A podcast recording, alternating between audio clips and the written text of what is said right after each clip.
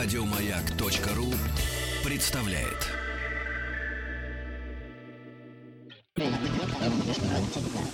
Объект 22. 22. Объект 22. Это объект 22 и что, научные бои?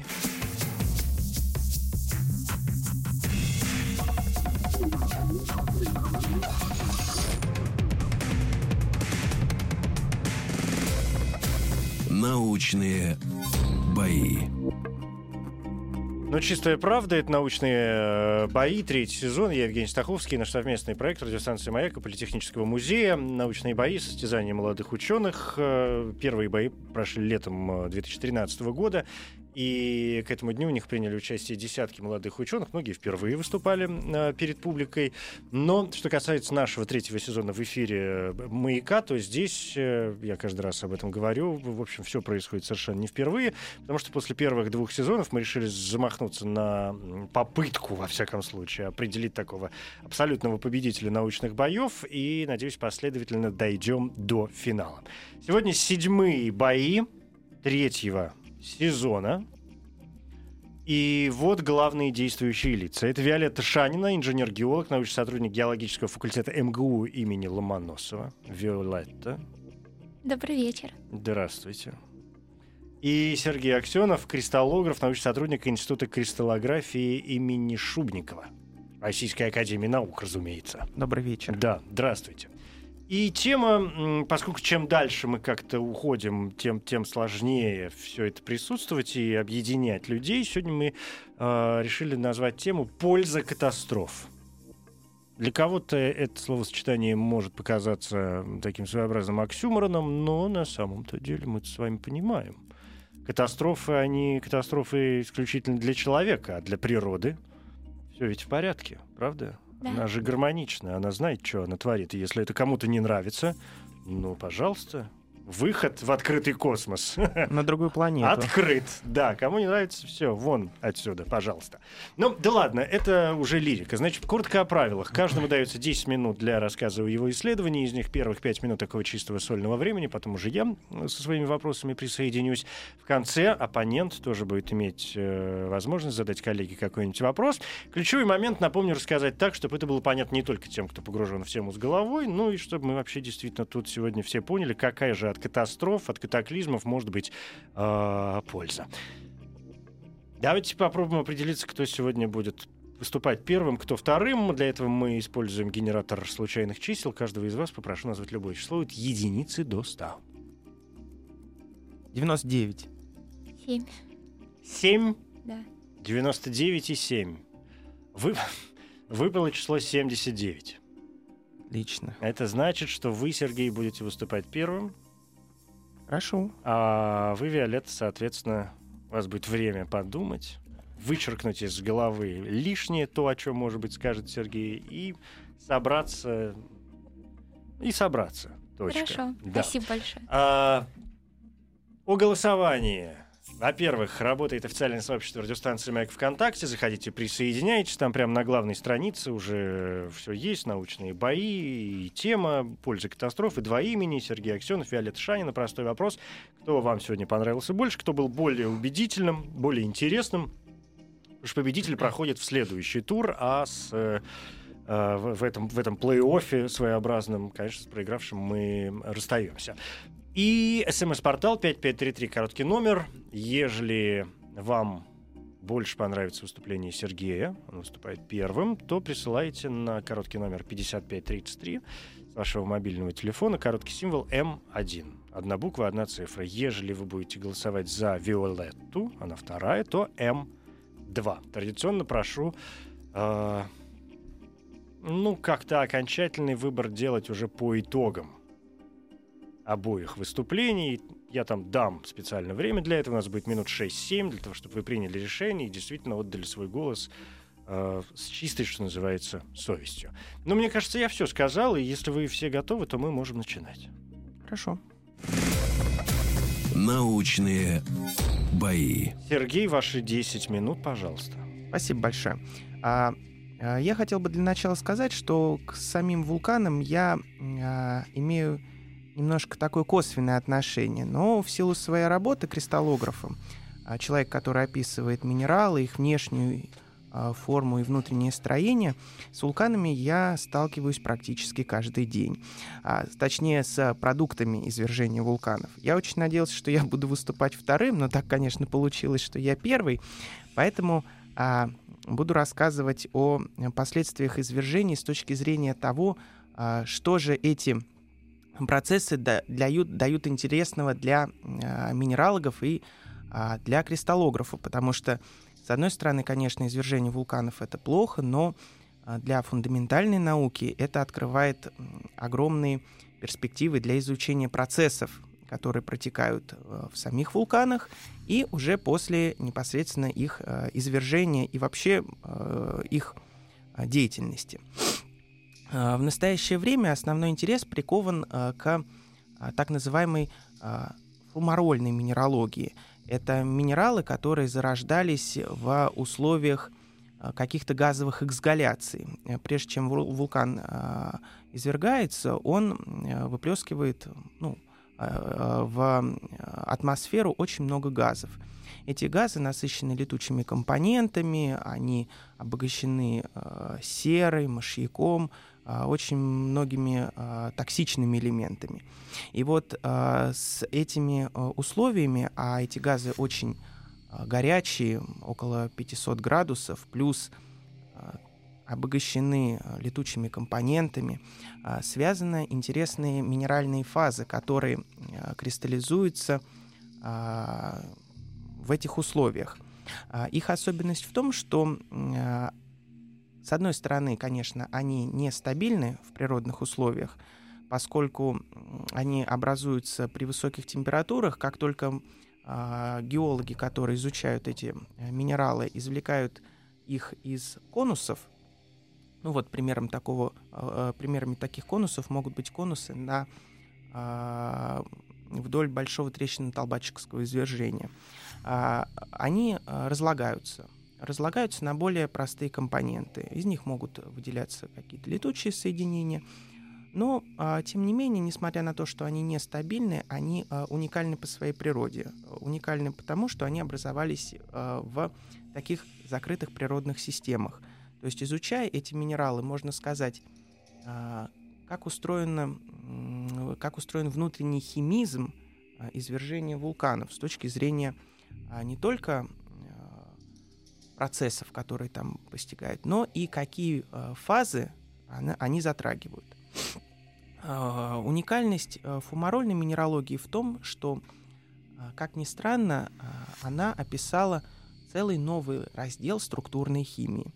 Оказалось, что соли, которые кристаллизуются из газовой фазы, не совсем традиционны с точки зрения классической химии. А, в классической химии мы понимаем, что соли, которые выпадают из растворов, а, они содержат, там, например, СО4 группу кислую. А когда в, э, эта группа представляет собой тетраэдр, треугольную пирамиду. В центре этой треугольной пирамиды располагается атом серы, а в вершинах этой пирамиды располагаются атомы кислорода, СО4.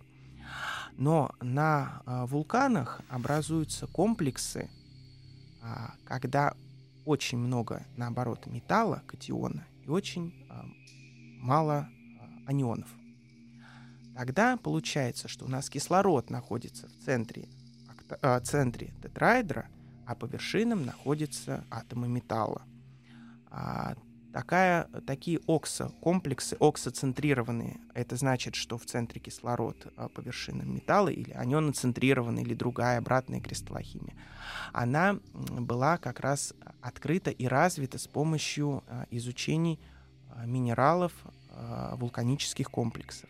И оказалось, что это не просто геометрическое описание данных минералов, потому что кристаллическую структуру, атомарное строение минералов мы можем описать как угодно а, с геометрической точки зрения. Но оказалось, что действительно в этой кристаллохимии, в этой структурной химии скрыт, а, э, скрыт процесс. То есть действительно в, а, при извержении вулканов основными летучими компонентами являются вот эти вот кластеры, комплексы. На самом деле это, конечно, оксицентрированные комплексы. И вот э, поначалу э, было открыто несколько соединений. Потом этот, э, этот процесс, э, э, этот способ описания э, этих минералов настолько прижился, что в настоящее время около 500 соединений можно описать таким образом. Это и комплексы талия, это и комплексы висмута, комплексы свинца, меди, ртути. Очень много соединений. Э, было э, в очень многих соединениях были установлены вот эти вот, вот эти вот обратные тетраэдры. И э, благодаря этому был э, изучен механизм переноса э, этих элементов э, в газовых фазах. Ну, а это в настоящее время открыло целый, э, целое направление, потому что для ряда элементов, особенно высокотоксичных, нужно знать э, способы их иммобилизации, захоронения, утилизацию, что угодно, потому что они э, очень токсичны, и вопрос, как от них избавиться, стоит стоит ну, наиболее актуально. А, зная термодинамику природных соединений, мы можем моделировать матрицы для их иммобилизации. А дальше уж как пойдет. А дальше уж как А дальше уж как пойдет. Да, ну истекли пять минут, причем Прошу. некоторое время назад. Я уж Прошу не стал вас прощения, перебивать. да. Нет, это запросто совершенно. Третий сезон, здесь можно практически все. значит, Сергей, вот что хочу спросить. А, вы стали рассказывать про комплексы минералов. А, я, честно говоря, не очень понял вот этот момент. Всегда речь идет о каких-то комплексах или речь может идти о каких-то конкретных минералах? А э, конкретных минералов 500 штук. А 500 соединений. а, а, Например, э, один минерал назван в честь э, заведу... э, Два минерала названы э, в честь э, московских, э, в честь кристаллографов э, Московского государственного университета, которые содержат эти э, эти тетраэдры, они центрированные. Это урусовит и пущеровскит. Это два академика. Один, к сожалению, умер э, Урусов. А, но да, очень они распространены на самом деле. Мгм. И э, минералов много. Они разнообразны по своим названиям. Э, филатовит, вергосовит, Ну, а те, что они образуются абсолютно везде, или если мы сосредоточимся на вулканах? они а, в основном образуются именно на вулканах. Именно на вулканах. Был даже... а, Потому что я, извините, что я вас сейчас перебью, потому что вы сразу стали в начале выступления говорить о вулканах, и мне очень захотелось понять, почему вы сосредоточились именно на вулканической какой-то деятельности. а, ну, я, я, наши бои посвящены вулканической деятельности, вулканизму. Да, это вот для меня Да. новость. У меня Да? написано «польза катастроф». Катастрофы могут быть какие угодно. Да, а у меня... Да. Я думал, что как раз Что мы именно говорим о вулканах, вулканах? Ничего себе. А, На самом Ну деле, чего, как- это я вас заваливаю, вы видите, у нас третий сезон, я жесток уже. да, это, это именно а, вулканические минералы. А, Они именно образуются при этих условиях, при высокой активности газов, паров, при высоких температурах. И был даже разработан а, метод получения а, этих соединений искусственно. Это метод газотранспортных реакций. Искусственный. Искусственный. да. Зачем? А для того, чтобы смотреть разнообразие всех фаз, которые а, могут быть. Это означает, что вы прослеживаете процесс рождения минералов? Не только процесс рождения, процесс эволюции, процесс э, смены а, химических элементов, которыми обогащены эти газы. А смерть? Бывает? Ну, мало ли. А, Смерть минерала. А Смерть минерала — это его растворение, разложение, потому что Ага. как только приходят геологи, а, раскапывают вот эти вот конусы, которые представляют собой, по сути, герметичные автоклавы в природе, Мгм. а туда проникает воздух, минералы окисляются, разлагаются, и тем самым, конечно, человек несет смерть этим минералам. Да, понятно. У нас есть еще время, и, коль мы говорим сегодня не только о вулканах, но и о катастрофах, я, конечно, не могу не позволить вам э, рассказать о том, что, может быть, происходят какие-то процессы и э, в момент других природных явлений, которые мы мыслим как катаклизмы. Я не знаю, что там у нас бывает. Землетрясение, Ну, А, м, не знаю, в процессе землетрясений, если только когда разрушается какой-нибудь минералогический музей или коллекционер опрокидывает лоток со своими образцами, Когда наступает настоящая катастрофа. тогда наступает действительно Но от нее катастрофа. же никакой пользы. Ну, заново переизучить все образцы, потому что этикетки перемешались. Конечно, этого М, дорогого стоит. Это увлекательно. Заодно проверить свои знания. Конечно, потому что в любой другой в, любом, в любой другой ситуации никто бы не стал переизучать все, все Да, эти образцы понятно. заново. Хорошо, да, спасибо большое. Сергей Аксенов, кристаллограф. Это первое выступление сегодня в научных боях. Виолетта, у вас есть по нашим правилам возможность э, задать коллеге вопрос. Задать вопрос Сергею? Хорошо. Но ежели вы не возражаете, конечно. Не- нет, я с удовольствием задам вопрос. Вопрос такой. Если открывается новый минерал, допустим, я открыла новый красивый минерал и захотела его назвать маяк. Я И чтобы- Хоботов я все оценила, да. Спасибо. И чтобы весь весь мир называл его так же, что мне надо сделать? То есть куда пойти, кому об этом сказать, попросить, написать? Вот так. А Серёжа. я даже отвечу, что на самом деле далеко ходить не надо, конечно. Потому что президент Международной минералогической ассоциации находится не так далеко, в Санкт-Петербурге. Профессор Кривовичев — это, кстати, специалист в области... Международный. Мгм. Международный Мгм. специалист в области фумарольной минералогии, в том числе. Вот той самой. Вот той самой неоноцентрированной кристаллохимии. Он был первый, кто а, крупно обобщил все эти соединения. Но это лирическое отступление, я просто с ним очень хорошо сотрудничаю, это как реклама, да? То есть, Виолетта, вам нужно обратиться для начала, я так Сергею, понял, к Сереже, а он вас уже А, сведет дальше с нужными Существует людьми. сайт действительно э, комиссии по новым минералам номенклатуре, а, а, комиссия по новым минералам номенклатуре и классификации Международной минералогической ассоциации, которая, как любая бюрократическая структура, занимается рассмотрением заявок на открытие новых минеральных видов. Но вот боюсь, что название маяк или, скорее всего, маякит Как у всех минералов. да, оканчиваются они на ит, к сожалению, будет э, не проголосуют за него члены этой ко- комиссии. Их 20 человек. Я думаю, что кроме а, а, наших коллег, может быть, из Казахстана, где еще, куда маяк Да транслируется? везде, в этом-то и проблема. Понятно, ну тогда шансов много. Выкрутились все-таки, да. Тогда у нас действительно шансов много. А что, Виолетта, у вас уже есть э, наметки? Нет, пока нету, ну, потому что я не кристаллограф, не Кристаллограф, кристаллограф и не минералог, поэтому я занимаюсь более ми- такими насущными вопросами, более, наверное, Ну, вы нам расскажете, когда Да, будет ваше постараюсь. выступление. Я вот всё- очень надеялся выступать после насущных вопросов. Странно Ну, начинать все. Что делать? Игра есть игра. А, а трудно открыть э, новый минерал? То есть я вообще не понимаю, что значит открыть минерал? Это что? Это значит что сделать?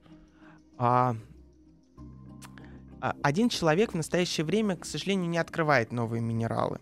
А, такие, такие люди, которые могли бы выполнить все виды анализов, а, в настоящее время ну, являются, по сути, уникальными людьми.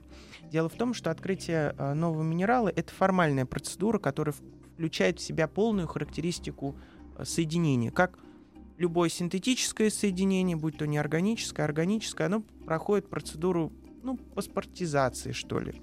Когда мы должны узнать химический состав минерала, его физические какие-то показатели, это оптические константы, как он преломляет свет, а, его плотность, его там э, э, устойчивость к разложению, к кислотам, все-все-все. И, конечно, надо узнать его кристаллическую структуру, его атомарное строение. А, Чаще всего каждый человек там из большой коллаборации отвечает за какой-то свой, свой кусок работы. Кто-то находит минерал, а, первично его диагностирует и думает по большому опыту, о, скорее всего, это та самая, та самая новая минеральная фаза. А потом которой- оказывается, что... а потом либо извините. оказывается, что Да. извините, либо оказывается, что ура. Да, спасибо. Сергей Аксенов, первое выступление. Продолжим. э, Ну, передохнем немножко, да?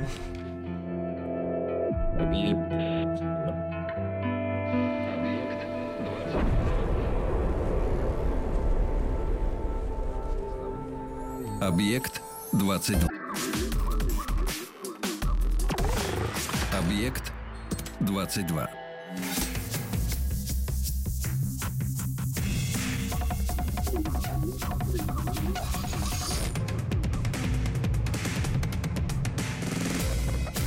Научные бои. Это седьмые бои третьего сезона, научные бои, совместный проект радиостанции «Маяк» и Политехнического музея. Я Евгений Стаховский. Позади выступление первого участника сегодня Сергея Аксенова. Он кристаллограф и молниеносно Виолетта Шанина, инженер-геолог. Э, сейчас, я думаю, расскажет нам все, о чем считает нужным.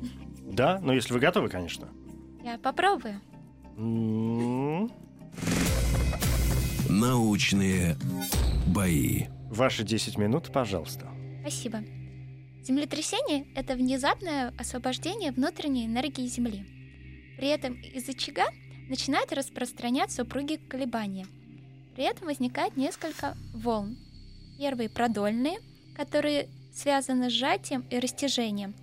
Такие деформации возникают и в твердых веществах, и в жидкостях, и в газах, потому что все они сопротивляются объемному сжатию. То есть если мы захотим взять с собой литровую бутылку, а налить туда 5 литров воды, у нас не получится. У нас даже вода будет сопротивляться. Поэтому продольные волны распространяются повсюду. Мы с вами разговариваем, это тоже продольная волна, на самом деле. Вот. И они самые быстрые. Второй тип волн, который распространяется, это поперечные.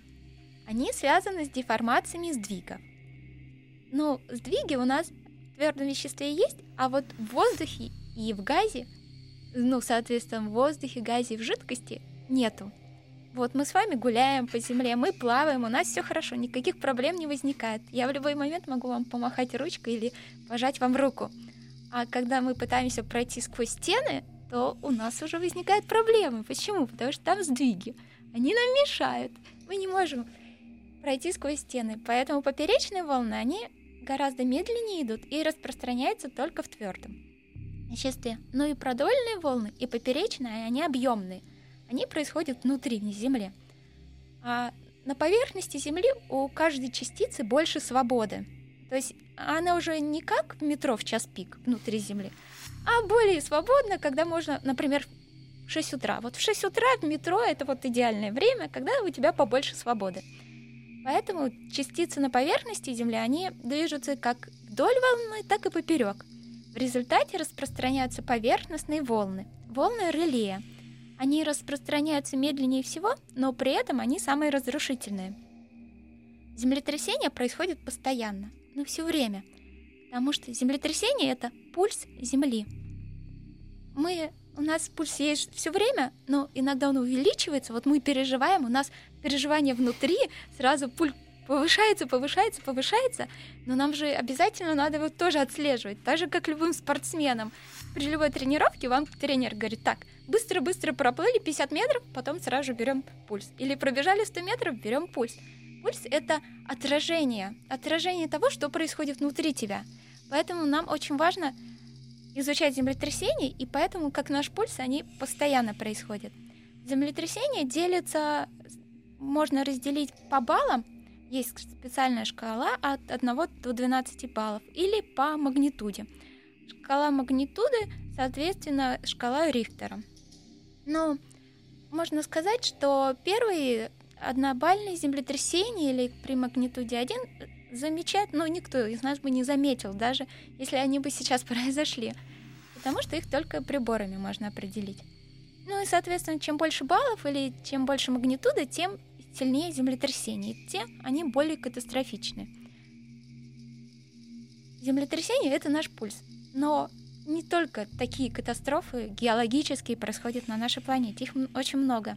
Вот Сергей нам рассказывал про вулканы и как образуются при этом какие минералы. Что такое вулканы? Вулканы — это легкие нашей планеты. Ну, все говорят, что лес — это легкие нашей планеты, но я, у меня очень плохие, наверное, знания биологии, но я не могу так сразу вспомнить живых существ, у которых легкие снаружи. А вулканы, они отражение того, что происходит внутри. Они отражают газовый состав, то есть они показывают нам, чем наша планета дышит. При этом, соответственно, знаете, вот некоторые люди, они часто болеют. Поэтому они часто кашляют. Это как активные вулканы, у которых все время происходит извержение. А есть люди, которые могут пять лет не болеть, не болеть, а потом как заболеют глобально, так такие взрывные прямо происходят, извержения. Вот. При этом, соответственно, у нас есть извержения эксплозивные, эффузивные, вот, экструзивные. Ну, то есть разнообразные извержения, есть еще фреатические. Как полезно изучать землетрясения, и еще полезнее изучать извержение вулканов. Дело было на безымянном вулкане. Отправились мы в маршрут. Я, Оксана и Оля. Была у нас такая вот три девицы, как говорится, отправились в маршрут. На, и на обратном пути мы сделали все, что хотели, отобрали образцы, изучили пирокластический поток, где он смотрим какая-то странная область диаметром где-то метров 20, и там свежий, ну, похоже на свежий пепел, но только мокрый. Мы думаем, что такое? Мы вроде не видели никакого пеплопада.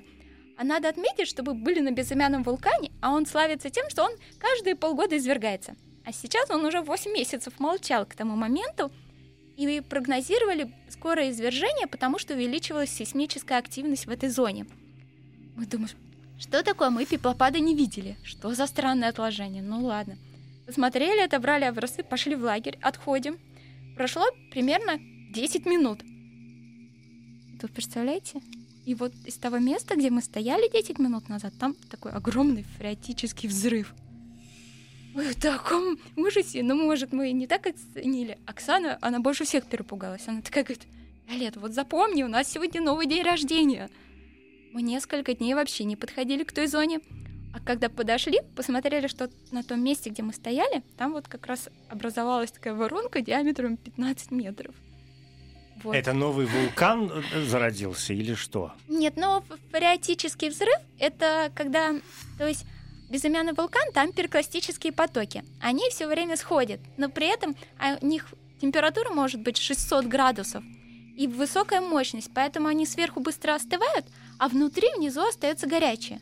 Но когда есть временные водные потоки, холодные, стекают да, со снежников, они прорезают постепенно, и когда происходит резкое соединение вот этих холодных вод с горячим перкластическим потоком возникает вот такой фреатический да, взрыв. Понятно.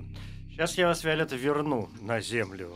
Э, у вас будет третий день рождения, конечно. Спасибо. Значит, во-первых, я хочу вернуться к началу вашего выступления, когда вы рассказывали про э, жидкую среду, твердую, там, воздух и так далее. А что с плазмой?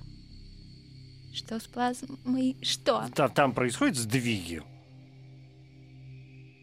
понимаете, чтобы что-то сдвинулось, надо, чтобы кто-то остался на месте. Так. Если все все время двигаются, то не, непонятно совершенно. Сдвиг это, ну, то есть это нормально все, да. Если двигаются все, конечно, о каком сдвиге может идти? То есть хаотичное движение. А поэтому нужно твердое, ну, такое фиксированное положение.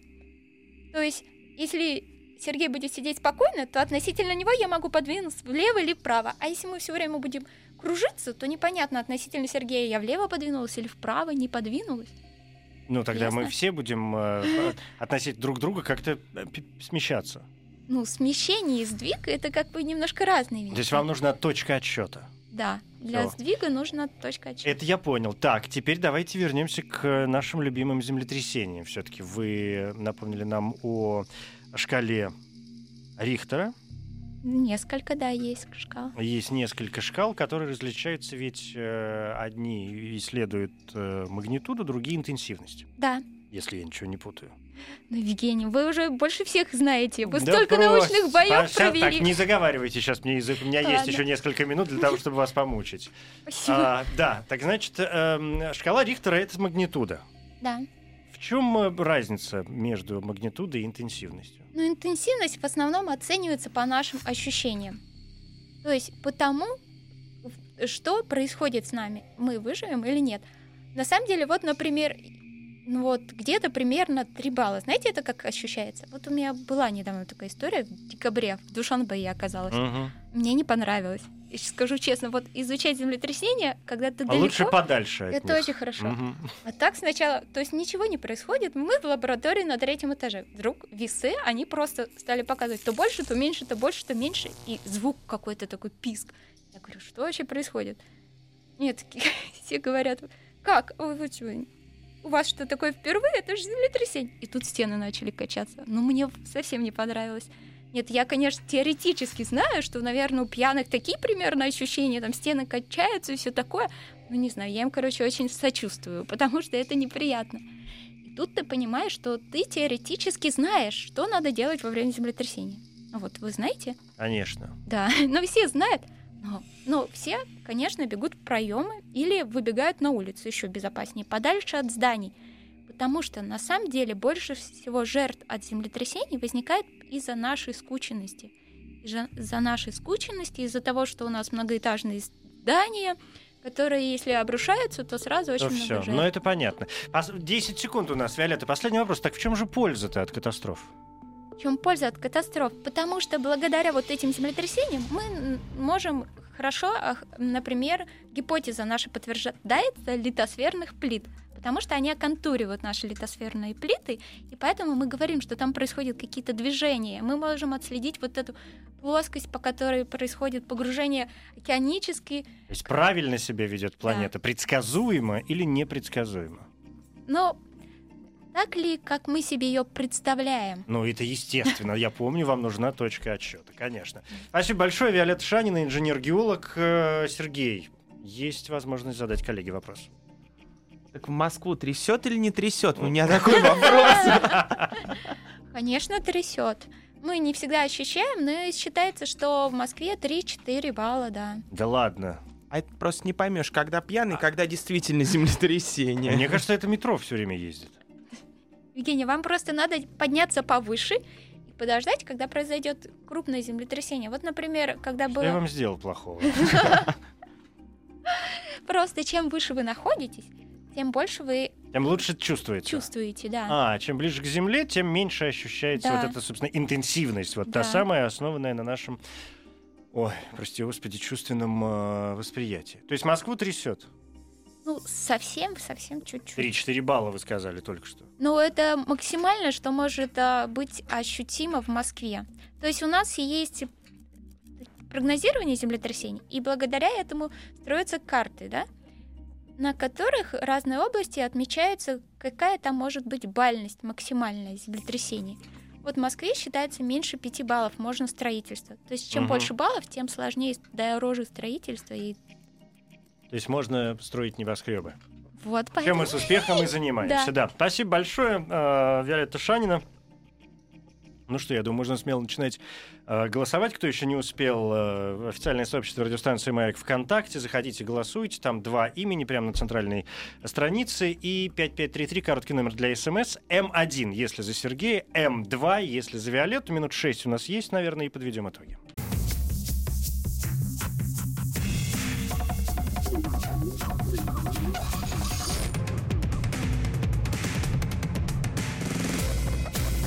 Научные бои. Это научные бои. Сегодня седьмые бои третьего сезона, 39-е бои в эфире в общей сложности. После двух сезонов, напомню, мы решили замахнуться название абсолютного победителя научных боев и последовательно дойдем до финала. Сегодня м, Виолетта Шанина, инженер-геолог, и Сергей Аксенов, кристаллограф. Каждый его своем, но тема сегодняшних боев была польза катастроф. И, во-первых, надо мне, наверное, сказать стоп. В смысле, голосование закончилось. Значит, те цифры, которые я вижу сейчас, я буду читать э, окончательными. И спасибо всем проголосовавшим. Это было мило. М, Шесть секунд для того, чтобы мне сложить то, что было в ВКонтакте, в официальном сообществе радиостанции «Маяк», и э, смс, которые пришли к нам на короткий номер 5533 с голосами. И... Ну, в общем, да. Победителем э, этого этапа научных э, боев становится Виолетта Шанина. Виолетта, я вас поздравляю. Спасибо Сергей, большое. спасибо за участие. Это было Спасибо крайне большое. увлекательно. Я поздравляю Виолетту, у нее было, конечно, потрясающее выступление. такое. Я думаю, что ее второй день рождения, в общем, э, сыграл главную роль и то, что она послала вас в Душанбе, а меня куда-то повыше во время землетрясения. Спасибо. Объект 22. Еще больше подкастов на радиомаяк.ру.